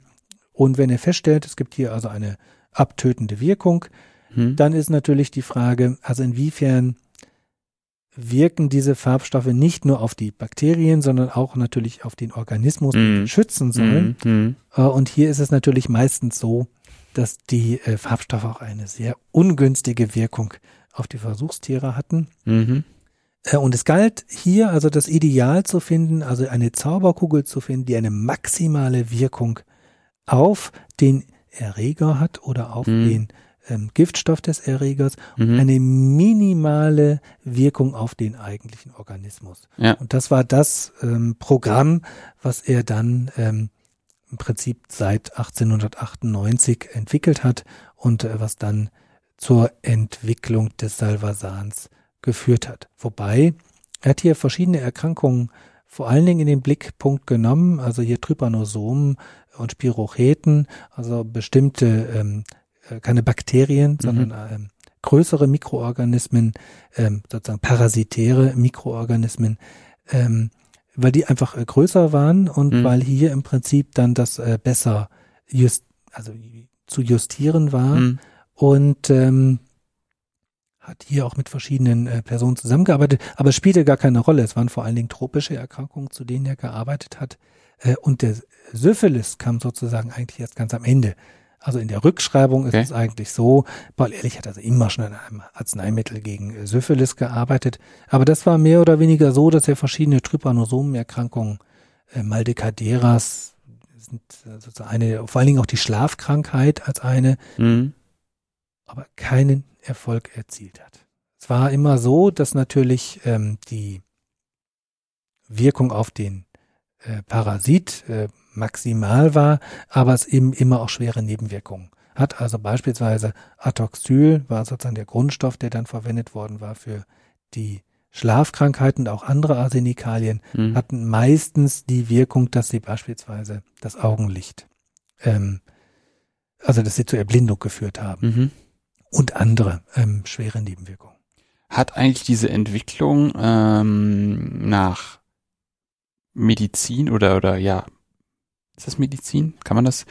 Lebenswissenschaften. Ja, also hat das damit zu tun, dass, dass, dass dann viele Menschen oder halt auch Europäer, Deutsche in den Tropen unterwegs waren und sich dadurch dann die, die, die Krankheiten eingefangen haben? Oder war das eher ein, dort gibt es solche Krankheiten, die finde ich spannend und deswegen suche ich nach einem Gegenmittel? Ich glaube, es war natürlich, also erstmal für den Forscher im Labor war es im Prinzip natürlich ganz egal, also er war sozusagen der Krankheitserreger. Aber das Ganze hatte natürlich eine hochgradig ähm, politische und auch gesellschaftliche Bedeutung. Natürlich, das Problem ist, wie will man diese Kolonien in gewisser Weise in Besitz nehmen und fruchtbar machen. Ja. Und wenn es dort ähm, unselige Infektionskrankheiten mhm. äh, gibt, also tropische, mhm. ähm, exotische Erkrankungen, ja. dann hilft einem das eventuell gar nicht, diese Kolonien maximal auszubeuten, die Arbeitskräfte auszubeuten ja. und dergleichen mehr. Deswegen war das natürlich auch staatlicherseits sehr gewollt. Robert Koch hatte ja ähm, dann die Schlafkrankheit Expedition 1906. Das war natürlich ein großes ähm, Programm, auch sehr teuer, äh, mit der Hoffnung, dass man also jetzt hier diese Erkrankung äh, besiegen kann, hier ein Heilmittel findet ähm, und natürlich immer auch vor dem Hintergrund, also die einheimische Bevölkerung äh, entsprechend besser quasi ausnutzen zu können. Und natürlich bedrohten diese exotischen Erkrankungen auch die europäische Bevölkerung vor Ort. Das eigentlich Ironische an der ganzen Geschichte ist, dass wir hier eine Rekolonialisierung haben, nämlich der exotischen Krankheitserreger. Das heißt, Malaria, äh, die Schlafkrankheit wird in gewisser Weise jetzt auf einmal auch als Problem wahrgenommen in den Kolonialmächten, ähm, dass man also anfängt, ähm, äh, Moskitoatlässe zu machen seitens des Reichsgesundheitsamtes. Wo gibt es in Deutschland äh, Moskitos und inwiefern sind die in der Lage, Malaria zu übertragen? Ähm, oder das im Prinzip ganz einfache Plagegeister, wie es so schön heißt, wie ähm, Fliegen, äh, Moskitos oder Ratten, hm. auf einmal also eine echte Bedrohung für den Menschen werden. Und dass es dann darum geht, also die Bekämpfung der Rattenplage, die Bekämpfung der Fliegenplage, ähm, und dass die auf einmal ein, ein Bedrohungspotenzial bekommen. Achso, also es ist gar nicht so, dass, dass Menschen, die alles gut. Es ist also nicht so, dass, dass Menschen, die oder, oder Kolonialsoldaten oder Schutztruppensoldaten, die sich äh, beispielsweise in Afrika oder sonst wo ähm, ähm, angesteckt haben, diejenigen sind, die das dann mitbringen, sondern eher beispielsweise Ratten, Moskitos, die dann beispielsweise mit Schiffen zurück nach Deutschland transportiert werden, dort ausgeladen werden und sich verbreiten. Es ist eigentlich weniger ähm, die wirkliche Bedrohung als vielmehr die Angst vor der Bedrohung. Ähm, ah, okay. Also das ist natürlich nochmal ein ganz wesentlicher Punkt. Ähm, also da überhaupt auch der Shift hin von einer Krankheitsbekämpfung hin zu einer Prävention, mhm. dass eine Erkrankung gar nicht mehr ausbricht. Die letzte große Epidemie war ja die Cholera-Epidemie 1892 in Hamburg. Äh, und hier wurde sozusagen letztmalig das ganze Bedrohungspotenzial, auch für die öffentliche Ordnung, für die Nationalökonomie deutlich. Und als dann um 1900, also 1898, 99, dann eine Pestepidemie sich ausbreitet, äh, die bis nach Portugal letztlich dann kommt. Mhm. Es kommt immer nur zu einzelnen Fällen. Mhm. Äh, auch Pockenerkrankung, das hatte, ich glaube, Beate Witzler mal in ihrer Dissertation, die jetzt auch schon, glaube ich, 20 Jahre her ist, schön gezeigt, dass in gewisser Weise durch die statistische Erhebung dieser Krankheit dieses Bedrohungspotenzial ständig aufrechterhalten wird, dass sozusagen vielleicht ein, zwei, fünf oder zehn Fälle von Pocken oder von Cholera oder Pest gleichzeitig dieses Szenario hm. ähm, an die Wand malen. Jetzt äh, könnte äh, womöglich äh, eine neue Epidemie drohen. Ah, okay, also es ist dann eher die Angst, die Angst vor den Auswirkungen einer Epidemie, als dass da wirklich große Fälle sichtbar werden und man möchte einfach nicht große Epidemien von Pest, von Schlafkrankheiten, von Malaria haben und deswegen sagt man, okay, da muss jetzt was entwickelt werden, um dagegen zu wirken. Ah, genau, okay. Genau, also das war im Prinzip. Und das äh, Tolle für das Reichsgesundheitsamt für die preußische oder Medizinalverwaltung und auch das ähm, äh, Reich war natürlich, äh, während die Sozialhygiene immer eine Verbesserung der Lebensbedingungen hm. hat, war sozusagen auf Reichsebene immer so, naja, wenn wir jetzt also diese wunderbaren, tollen Heilmittel haben, dann können wir alles so lassen, wie es ist. Und wir brauchen bei einer Erkrankung nur entsprechend die Heilmittel verwenden und ähm, dann werden alle wieder gesund. Also das ist natürlich auch äh, ein, ein Ziel der preußischen oder auch der Reichsgesundheitspolitik hier entsprechende Heilmittel zu haben. Robert Koch hat das so ähm, äh, schön ausgedrückt mit der Identifizierung des Tuberkulo Tuberkuloseerregers auch im Kontrast äh, zu Virchow. Also wir haben jetzt hier keine soziale Erkrankung mehr, sondern wir haben jetzt einen krankheitserregenden Mikroorganismus, den wir bekämpfen können und nicht irgend so ein soziales etwas. Mhm. Äh, und darauf müssen wir jetzt unsere Aufmerksamkeit richten. Und das ähm, der andere Vorteil war natürlich, dass wenn wir diesen Mikroorganismus haben, der sich überall, jederzeit von jeder Person beliebig reproduzieren lässt, sind wir auch losgelöst von irgendwelchen geografischen Notwendigkeiten. Also Bayern beispielsweise wie heute auch, oder Hamburg äh, beispielsweise waren ähm, die Bundesstaaten im Deutschen Reich, die bis zuletzt eigentlich sich dieser Bakteriologie widersetzt haben, die mit der Miasmen- oder Dispositionstheorie eigentlich immer gesagt haben, nee, das ist sozusagen nur lokal. Also wir Mhm. können das nur lokal untersuchen und lokal bekämpfen,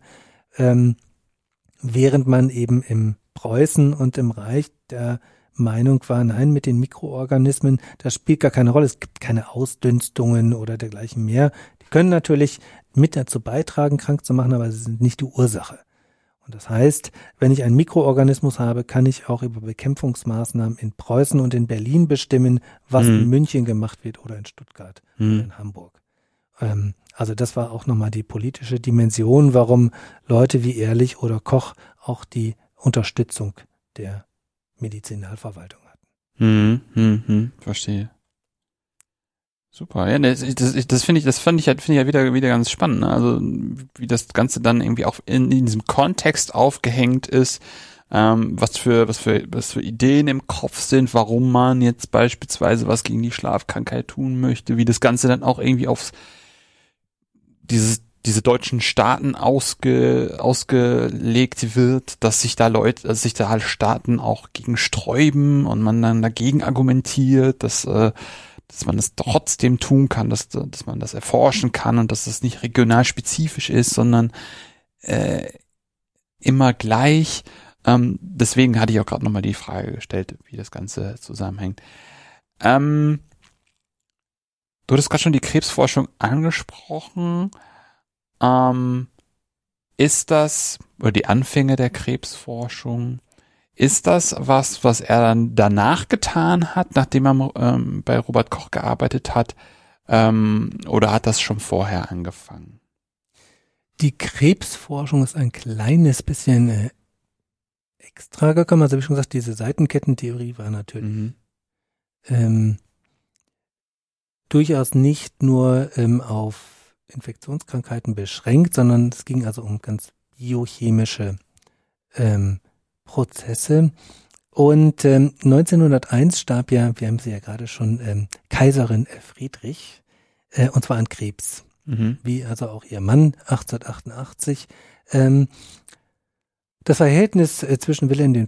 und seiner Mutter war nicht das allerbeste. Nichtsdestoweniger trotz ähm, hat ihn das wahrscheinlich etwas bewegt. Ähm, vor allen Dingen aber hat es äh, die Frankfurter Bürger, also die Kaiserin Mutter hatte ja äh, in den letzten Jahren äh, in der Gegend von Frankfurt ähm, Mhm. gewohnt äh, und war auch hier, glaube ich, sehr gut vernetzt. Und die äh, hatten nun äh, Geld gesammelt, um die Krebsforschung voranzubringen. Also sozusagen äh, initiiert oder dadurch Hm. ähm, angespornt äh, durch, also dieses Leiden sollte also jetzt hier an einem Heilmittel geforscht werden. Und sie hatten auch hier gleich, also Paul Ehrlich genannt, als jemanden, der das ähm, in die Wege leiten könnte. Und so kam Ehrlich zur Krebsforschung. Er hat dann noch einige Jahre dazu gearbeitet, aber relativ kurz nur. Er hatte dann einige Krebsforscher wie Hugo Apoland beispielsweise, die vor allen Dingen an seinem Institut dann dazu gearbeitet haben. Spätestens mit der Gründung des Georg Speyer Hauses, das Ehrlich dann in Personalunion zu diesem staatlichen Serum-Institut, ähm, was also ab 1899 äh, Institut für experimentelle Therapie hieß und nach Frankfurt umgezogen war. Und ähm, 1906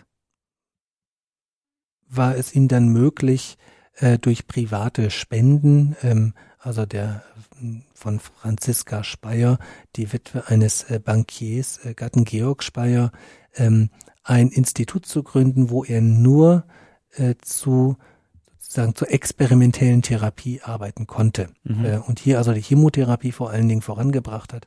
Das hat er in Personalunion zu dem staatlichen Institut geleitet. Also hier vor allen Dingen der Fokus auf Forschung, auf chemotherapeutische Forschung und hier ähm, die Arbeiten zur experimentellen, ähm, also Also in, der staatlichen Institution. Genau. Dort äh, fand die experimentelle Krebsforschung statt, ähm, natürlich die Wertbestimmung zur Verbesserung der Methoden äh, der Wertbestimmung und diverse andere Arbeiten.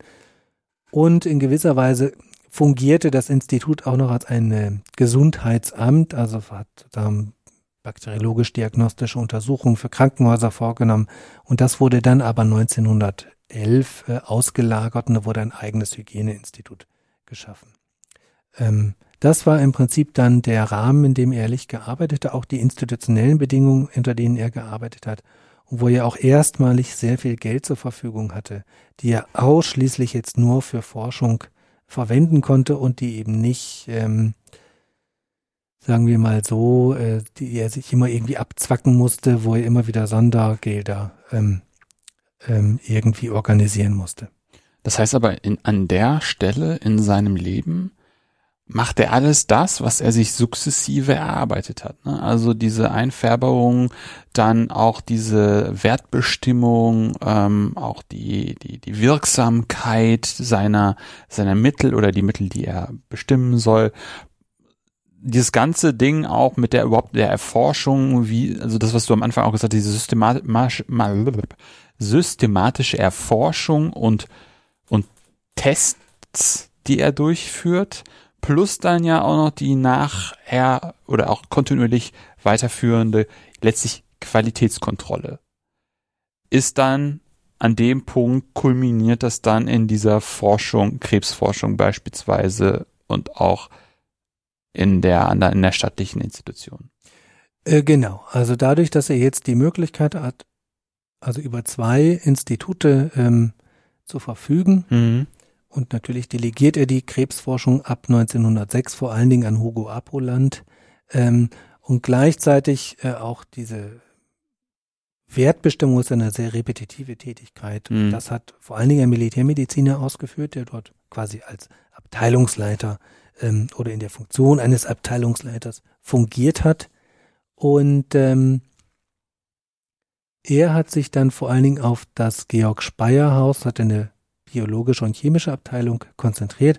Und im Prinzip, was dort gemacht wurde, es wurden chemische Präparate entwickelt, modifiziert, wenn die sich als irgendwie ähm, erfolgreich erwiesen haben, also dahingehend, dass sie in der Lage waren, Bakterien abzutöten, also nicht Bakterien, eben dann diese Parasiten mhm. äh, abzutöten ähm, aber eben Nebenwirkungen aufgezeigt haben, dass man versucht hat, das zu verbessern. Das heißt, die wurden ständig ähm, hm. modifiziert, neu synthetisiert und äh, anschließend hat man das sozusagen in der biologischen Abteilung dann wieder erst im Reagenzglasversuch, dann im Tierversuch getestet. Hm. Und wenn dann etwas so vielversprechend war, hat ehrlich über ein Netzwerk befreundeter Kliniker äh, dann diese ähm, Mittel, also diese Präparate ähm, prüfen lassen äh, im Humanversuch. Mhm. Also das ist natürlich dann auch, ähm, dass er hier zahlreiche, äh, zahlreiche befreundete Kliniker äh, dann hier einbezogen hat, mhm. die für ihn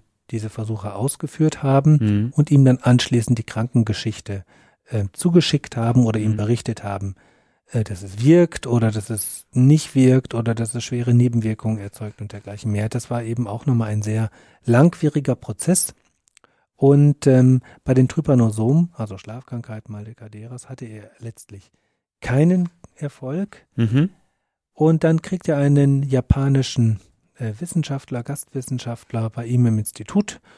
Und er weiß nicht so ganz genau, naja, womit beschäftigt er ihn. Und dann sagt er, naja, wir haben jetzt diese ganzen Präparate, die er durchnummeriert hat. Deswegen hieß das Salvasan auch Präparat 606. Jetzt haben wir also hier diese ganzen Präparate.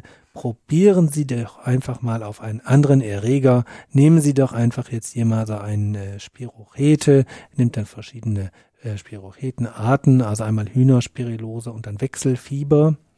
Ähm, sozusagen auch eine andere Erkrankung und eben auch Syphilis und äh, testet dann im Prinzip diese Farbstoffe auf diese Erreger und stellt fest, dass die einen unheimlichen Erfolg haben, äh, dass sie ähm, bei einer richtigen äh, Gabe ähm, den Erfolg haben, dass sie den Krankheitserreger komplett äh, abtöten äh, und dass natürlich, ähm, also in der Chemotherapie dann äh, der Organismus selbst beeinträchtigt wird, aber eben letztlich äh, nicht so, äh, dass äh, man nicht riskieren könnte, dieses Mittel weiter ähm, klinisch zu erproben und das führt dann mehr oder weniger zu dem großen Erfolg des Salvasans.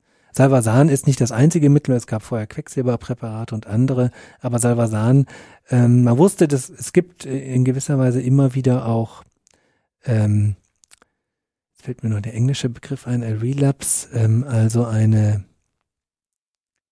Wiedererkrankung. Mhm. Fällt gleich noch der richtige Begriff ein, aber ähm, und ähm, das trat eben vor allen Dingen beim Quecksilber auf und es war eine sehr langwierige ähm, und ähm, oft auch nicht erfolgreiche Behandlung und dieses Salvasan versprach durch eine Injektion äh, kann man im Prinzip den Erreger abtöten. Hat sich natürlich am Ende alles nicht also ganz so einfach erwiesen, aber nichtsdestoweniger trotz äh, war es bis zum Penicillin dann vor allen Dingen das Mittel äh, der Wahl. Du meintest Rückfall. Rückfall, ja, genau, Rückfall, danke.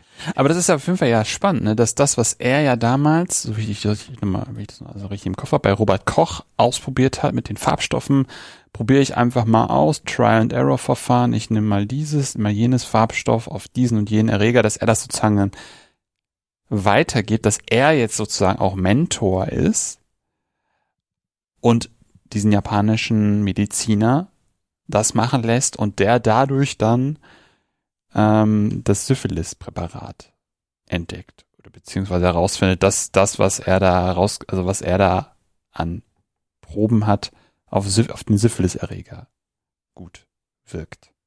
Genau, genau. Man muss natürlich dazu sagen, zwischen äh, Koch und ähm, der Entwicklung sind natürlich Jahre vergangen. Mhm. Äh, ehrlich ist natürlich bereits 1908 wird ihm ja der Nobelpreis verliehen und er ist sozusagen eben schon der eine der großen mhm. ähm, Mediziner im Deutschen Reich, der eine ganze Reihe an Mitarbeitern hat und ähm, der eben auch sehr arbeitsteilig organisiert ist. Ähm, da bin ich jetzt gar nicht weiter drauf eingegangen, also auf die Netzwerke, mhm. ähm, der durchaus seine Mitarbeiter ähm, einerseits natürlich sehr anführt äh, und ähm, aber andererseits durchaus auch sehr kollegial ist. Also er beschäftigt auch ähm, Frauen, vor allen Dingen natürlich auch als technische Assistentin, die ja damals noch gar nicht Medizin studieren durften oder gerade erst im Deutschen mhm. Reich, äh, ist aber durchaus auch da der Meinung, dass die also eigentlich auch gleich mhm. bezahlt werden sollen. Also ist ja schon sehr fortschrittlich. Und ähm, sein ganzes Institut ist sehr arbeitsteilig organisiert. Das heißt also, seine Mitarbeiter kriegen morgens so kleine Karteikarten, die heißen Blöcke, die sind eben auch alle überliefert. Auf denen schreibt er dann auf, machen Sie doch mal dieses, schauen Sie die und die Versuchstiere nach, wie geht denen das, müssen wir hier nochmal was nachjustieren oder ähm, nehmen Sie doch mal das und das Präparat und infizieren Sie die und die Mäuseserie nochmal und so weiter und so fort. Das heißt, seine Mitarbeiter führen das aus. Äh, es gibt dann so einen einige Bilder dann äh, in dem Institutsrundgang. Das heißt, dann werden die Institute besprochen morgens. Ehrlich kommt dann meistens um elf ins Institut, dann macht er seinen Institutsrundgang und dann werden nochmal die Arbeitsprogramme besprochen.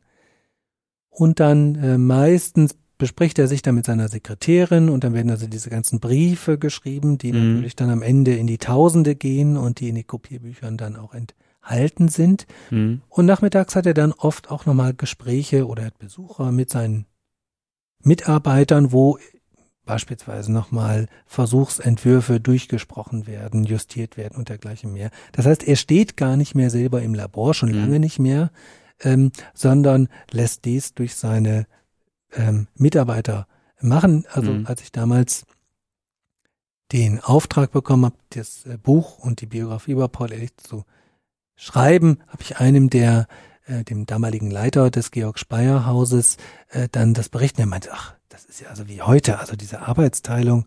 Und das war eben durchaus, also ehrlich war da doch ein sehr äh, moderner äh, Wissenschaftler, der also recht früh Chemiker eingestellt hat. Die haben also hier dann äh, die Modifikation vorgenommen. Und er hat sozusagen das Ganze mehr oder weniger, also wirklich geleitet, dirigiert und zusammengeführt und hatte dann natürlich auch seine Idee. Das heißt mhm. also, wenn ein Mitarbeiter das Institut verlassen hat, dann äh, hat er das mit anderen Mitarbeitern entsprechend weiter ausgeführt und er hat sich natürlich auch als Ideengeber gesehen. Äh, das gab dann zum Beispiel Schwierigkeiten, als ein Institutsmitglied das Institut verlassen hat. Wilhelm Röhl hieß der gute Mann. Der hat dann die Laborbücher mitgenommen. Und die Laborbücher wurden als Besitz des Instituts wahrgenommen. Die waren natürlich grundlegend mhm. im Rahmen dieser arbeitsteiligen Organisation, dass man dann entsprechend weitermachen konnte.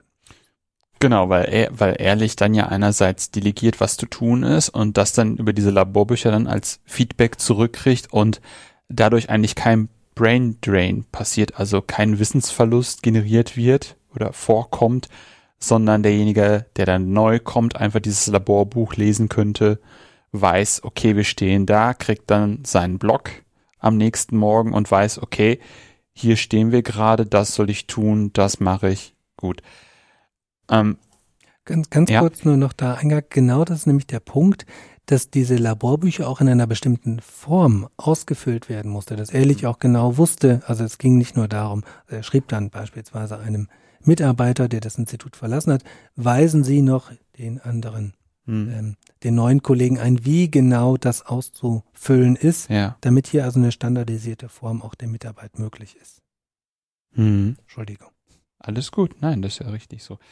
Damit einfach man sich nicht auf mehrere Schreibweisen einlesen muss, sondern einfach ganz genau weiß, da steht das, da steht jenes, da steht dieses und man hat dann einfach alles auf einen Blick, wie man es gewohnt ist. Ja. Das verstehe ich auf jeden Fall. Ja.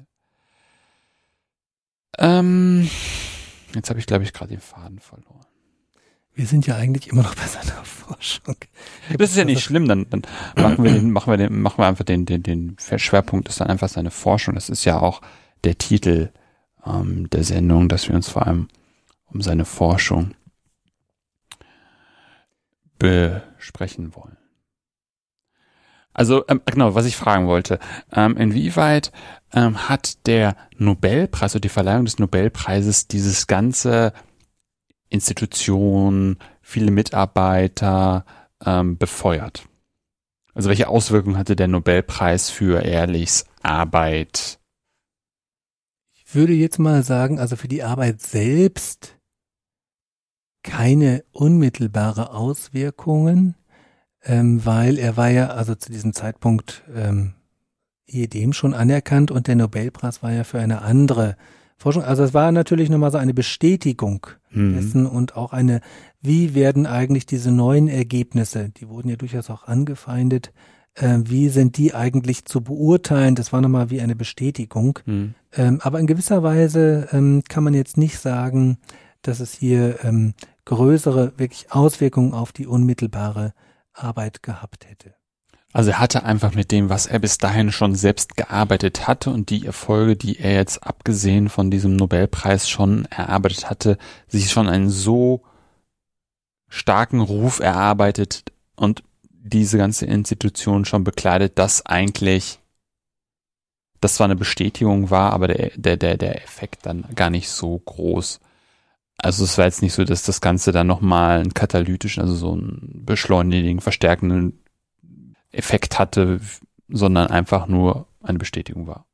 Richtig. Das Einzige war natürlich, dass er das Geld äh, wunderbar nochmal für die Forschung, mm. teilweise privat dann verwenden konnte. Das war natürlich ein angenehmer Effekt, wobei ehrlich ähm, zumindest privat nicht wirklich ähm, abhängig war okay. von finanziellen Dingen. Was, woran lag? Ähm, das lag einmal daran, ähm, dass er persönlich aus relativ vermögendem ähm, Haus kam mhm. äh, und vor allen Dingen aber seine Ehefrau, äh, geborene Pinkus, Hedwig Pinkus, zur Wealth Elite ähm, Preußens gehörte. Frenkel war, glaube ich, damals der weltweit größte Leinenhersteller und also dementsprechend ähm, war es jetzt nicht so, dass er ähm, abhängig war von dieser Stelle, wobei es natürlich schon auch so war, also in den 1890er Jahren, als er mehr oder weniger kein Einkommen hatte, ist es natürlich auch die Frage des Selbstverständnisses. Mhm. Ähm, also wiefern bin ich abhängig von mhm. ähm, dem Einkommen meiner Frau, sondern es war dann eben so, dass er mit dem Institutsdirektor dann auch entsprechend äh, unabhängig war, aber es war jetzt auch nie irgendwie so, dass er sich da beweisen äh, musste. Mhm. Ähm, aber er hat auch durchaus selber ähm, Geld äh, bezahlt, beispielsweise die Sekretärin, äh, der wir auch viele Überlieferungen äh, verdanken, hat er selber bezahlt, um eben diese Arbeitsorganisation auch wahrnehmen zu können. Er selbst galt als sehr chaotisch. Auf der anderen Seite, das ist eben auch meine, ähm, mein Argument, hat er sein Leben um sich herum so organisiert, dass er einfach chaotisch sein konnte und trotzdem war alles organisiert, weil mhm. seine Sekretärin hat im Prinzip den gesamten Schriftwechsel, mhm. die gesamten arbeitsteilige Verteilung dieser Blöcke organisiert. Dann hatte er die arbeitsteilige Organisation und das konnte er dann entsprechend alles zusammenführen äh, und musste dann selber nicht mehr so systematisch sein, sondern das war in gewisser Weise das System, was er sich aufgebaut hat, was diese systematische Forschung dann auch ermöglicht hat. Und äh, also die hat er bezahlt äh, und auch später nach seinem Tod äh, hat sie eine Rente bekommen, wie auch ein anderer Institutsdiener, der ihm persönlich äh, sein sein persönlicher Institutsdiener dann war.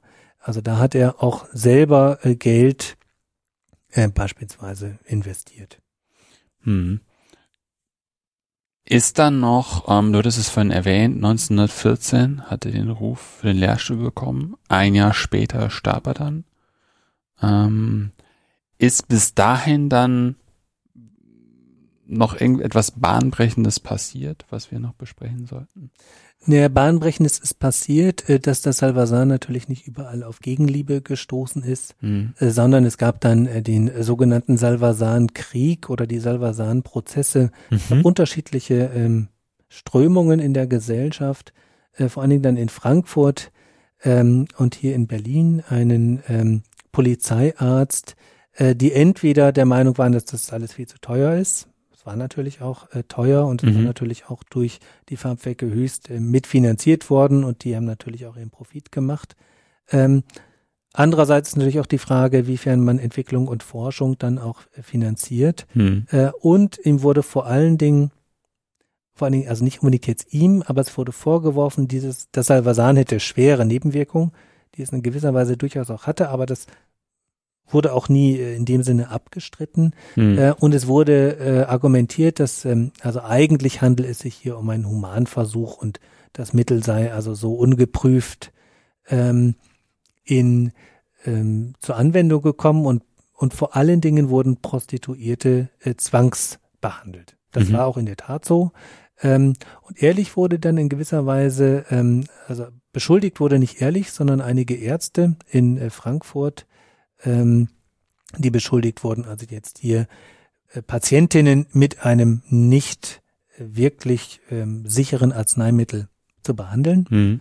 Ähm, und die haben Klage eingereicht gegen Verleumdung. Das war auch sozusagen intendiert von ähm, diesen äh, Personen, also die sich hier gegen dieses Salvasan gewehrt haben. Ehrlich hatte auch eine ganze Reihe an äh, Anschuldigungen, also er sei ein jüdischer Geldmacher, der also jetzt hier versucht, äh, Profit mhm. zu gewinnen. Es gab auch jemanden anderen, Paul Uhlenhut, der ihn beschuldigt hat, also eigentlich sei er der Initiator dieser Salvasan-Therapie. Mhm. Ähm, also diese ganze Gemengelage ähm, hat dazu geführt, dass diese beiden beschuldigten Frankfurter Krankenhausärzte äh, Klage eingereicht haben gegen diese Beschuldigung. Äh, und ehrlich musste in gewisser Weise als Zeuge aussagen. Und vor Gericht wurde jetzt eigentlich verhandelt, was ist eigentlich dieses Salvasan? Ist hm. dieses Salvasan eigentlich ein wirksames hm. Heilmittel hm. oder nicht? Mhm. Und äh, der Gerichtsschluss ähm, endete er am Ende damit, also ähm, Wasmann hießen, es waren zwei Brüder, die so auch eine Zeitschrift, äh, die aus diesem, ähm, sag ich mal, Naturheilmilieu und auch der aus der Antivivisektionsbewegung kamen. Ähm, die letztlich verurteilt wurden äh, wegen Verleumdung, was sozusagen als eine auch sozusagen gerichtliche Bestätigung mhm. ähm, galt, dass dieses Heilmittel eben auch äh, wirkt. Mhm.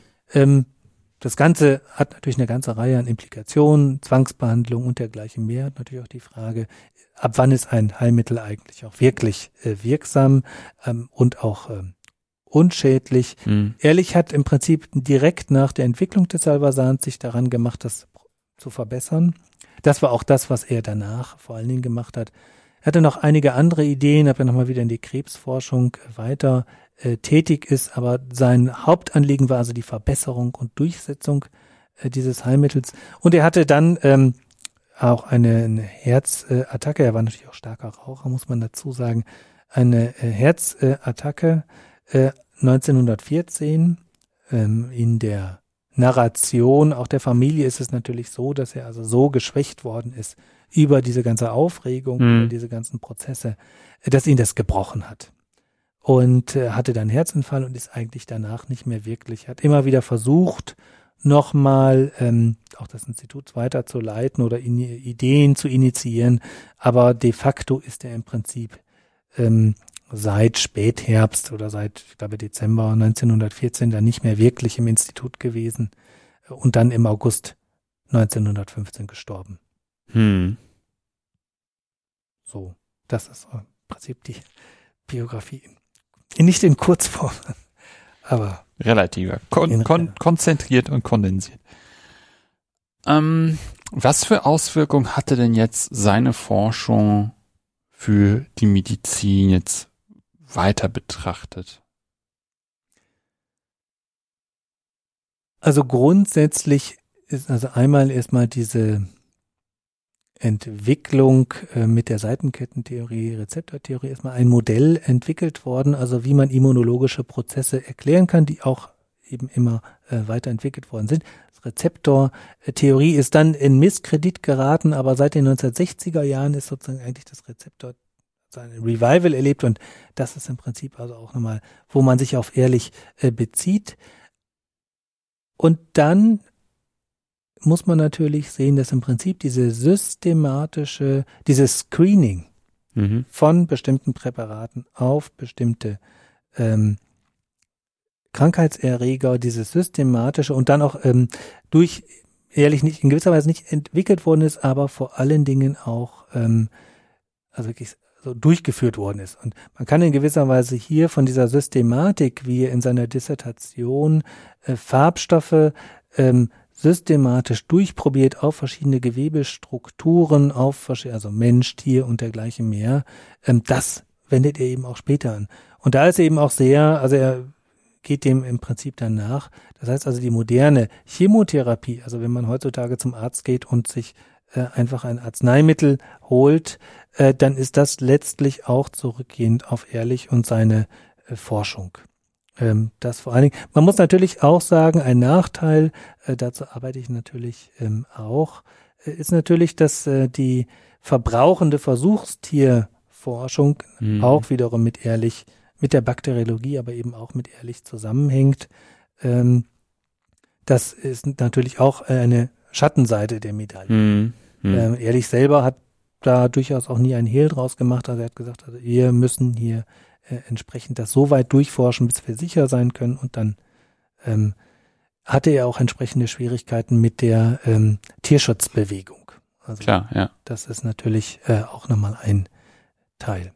Aber das ist sozusagen das, äh, wenn man sagen möchte, das Erbe, ich hatte ja gesagt, also sein hundertster Todestag war ja 2015, da gab es eben eine Ausstellung und auch ein Symposium und auch da gab es eben auch nochmal immer wieder diese Bezüge, mhm. die natürlich dann hergestellt werden. Äh, zu ehrlich, also in diesem Fall also individual, individualized äh, medicine, also sozusagen ein Punkt, äh, also auch, ob man das sozusagen dann alles so zurückverfolgen kann. Aber es gibt eben durchaus ähm, viele Aspekte in der Medizin, die sich auf ehrlich berufen. Hm, hm, hm. Eigentlich ein guter Ausblick beziehungsweise ein runder Bogen, würde ich sagen. Ähm, wenn jetzt Zuhörende sagen, sie würden sich da gerne nochmal was zu durchlesen, was würdest du ihnen empfehlen?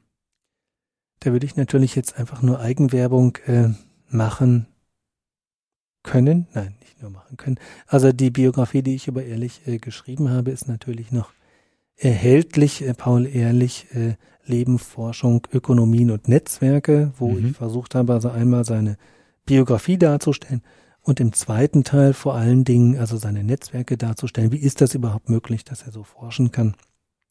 Das wäre eine Variante. Es gibt noch eine frühere, es gibt auch viele frühere Biografien von Ernst Bäumler, ähm, die aber eben doch sehr Paul Ehrlich als den Heroen äh, der Wissenschaft darstellt. Ja. Was natürlich äh, insgesamt auch nochmal spannend ist, also äh, wo andere Personen im Vordergrund stehen, aber wo es auch um andere Aspekte geht, ist von Christoph Gradmann, den ich schon mal kurz erwähnt habe, der jetzt so Robert Koch eine Biografie geschrieben hat, die auch im Wallstein Verlag erschienen ist. Äh, und hier also vor allen Dingen die Labormedizin, Krankheit im Labor, wie Koch im Prinzip, also äh, die Identifizierung von Bakterien und wie sozusagen das gesamte Umfeld ist. Hm. Das ist natürlich auch nochmal ein ganz ähm, spannender mhm. Ansatz und eine spannende Biografie, der ich sozusagen auch viel äh, geschuldet habe und hier auch Anregungen mhm. entnommen habe, die 2005 erschienen ist äh, und auch also sehr ganz großartig ist. Und äh, wen man natürlich dann auch nochmal erwähnen sollte, ähm, als englische Biografie, also zu Pasteur, das ist natürlich auch nochmal ein äh, Aspekt. Da gibt es zwei Biografien, eben auch beide in Englisch, äh, von Gerald äh, Giesen, ähm, der zu Louis Pasteur und sozusagen den gesamten soziokulturellen Kontext seiner Forschung ähm, beleuchtet hat. Auch sehr spannend zu lesen. Und natürlich nicht zuletzt Bruno Latour, The Pasteurization of äh, France, das sozusagen so ein Klassiker ist, ja nicht nur äh, der zu Pasteur selbst, sondern auch im Rahmen der Actor Network Theorie. Also die ganze Wirkung äh, von wie kommt, wo waren die Mikroben vor Pasteur, mhm. äh, lautet ein Aufsatztitel von ihm, ähm, der also auch nochmal den gesamten soziokulturellen Kontext aufmacht. Wie war es eigentlich möglich? Warum konnte sich äh, Pasteur überhaupt durchsetzen? Was sind sozusagen die äh, gesellschaftlichen Parameter gewesen, die Kooperation von Militär, Staat, Wissenschaft mhm. äh, und dergleichen mehr in Frankreich, die dazu geführt hat, dass Pasteur letztlich sozusagen ein Nationalheiliger ja. äh, in Frankreich ist, eine ganz andere Stellung hat als Koch und Ehrlich beispielsweise. Nur das sind jetzt sozusagen einige äh, der Literatur, wo man sich jetzt vielleicht nicht nur über, sondern über ehrlich hinaus sozusagen diese ganzen Strömungen, wie kann man eigentlich Wissenschaftsgeschichte heute schreiben, wie kann man die einbetten in den soziokulturellen Kontext, ähm, welche Bedeutung hat das einerseits für die Gesellschaft, aber auch inwiefern ist eigentlich Forschung auch determiniert durch mhm. kulturelle, soziale mhm. äh, Bedingungen und dergleichen mehr. Super, das ist dann, das schließt dann ja eigentlich an das, was wir auch, womit wir den Podcast auch angefangen haben. Die ganzen Literaturangaben sind wie immer auch in den Shownotes äh, enthalten. Hast du für mich noch eine Gastempfehlung? Ja, ähm, ich habe ein bisschen überlegt, ähm, gerade so vor dem Hintergrund einer Dissertation. Also ich kann hier vor allen Dingen Alrun Schmidtke äh, empfehlen, die ist am Institut für Wissenschaftsgeschichte bei Anke Hesen und schreibt dort eine Dissertation über äh, Verlage, und mhm. zwar über naturwissenschaftliche Verlage und hier vor allen Dingen über Julius Springer. Äh, und zwar hat sie eine ganz spannende Figur, nämlich sozusagen den Vertreter äh, der hier eben in seiner äh, Figuration äh, auftaucht und den sie letztlich begleitet und anhand dessen sie im Prinzip dieses gesamte Publikationsbusiness äh, beschreibt und mhm. das ist sehr spannend äh, und ähm, die könnte hier sicherlich auch nochmal sehr spannende Dinge erzählen. Das klingt auf jeden Fall wirklich gut. Ja, vielen herzlichen Dank, Axel, für deine Zeit und dass du hier warst. Und das war es auch für heute bei Anno. Punkt, Punkt, Punkt. Wenn es euch gefallen hat, empfehlt den Podcast gerne weiter. Wenn ihr den Podcast auch unterstützen wollt, findet ihr auf der Webseite einen Spendenbutton zu PayPal. Ansonsten hören wir uns bald wieder. In diesem Sinne, auf bald und tschüss.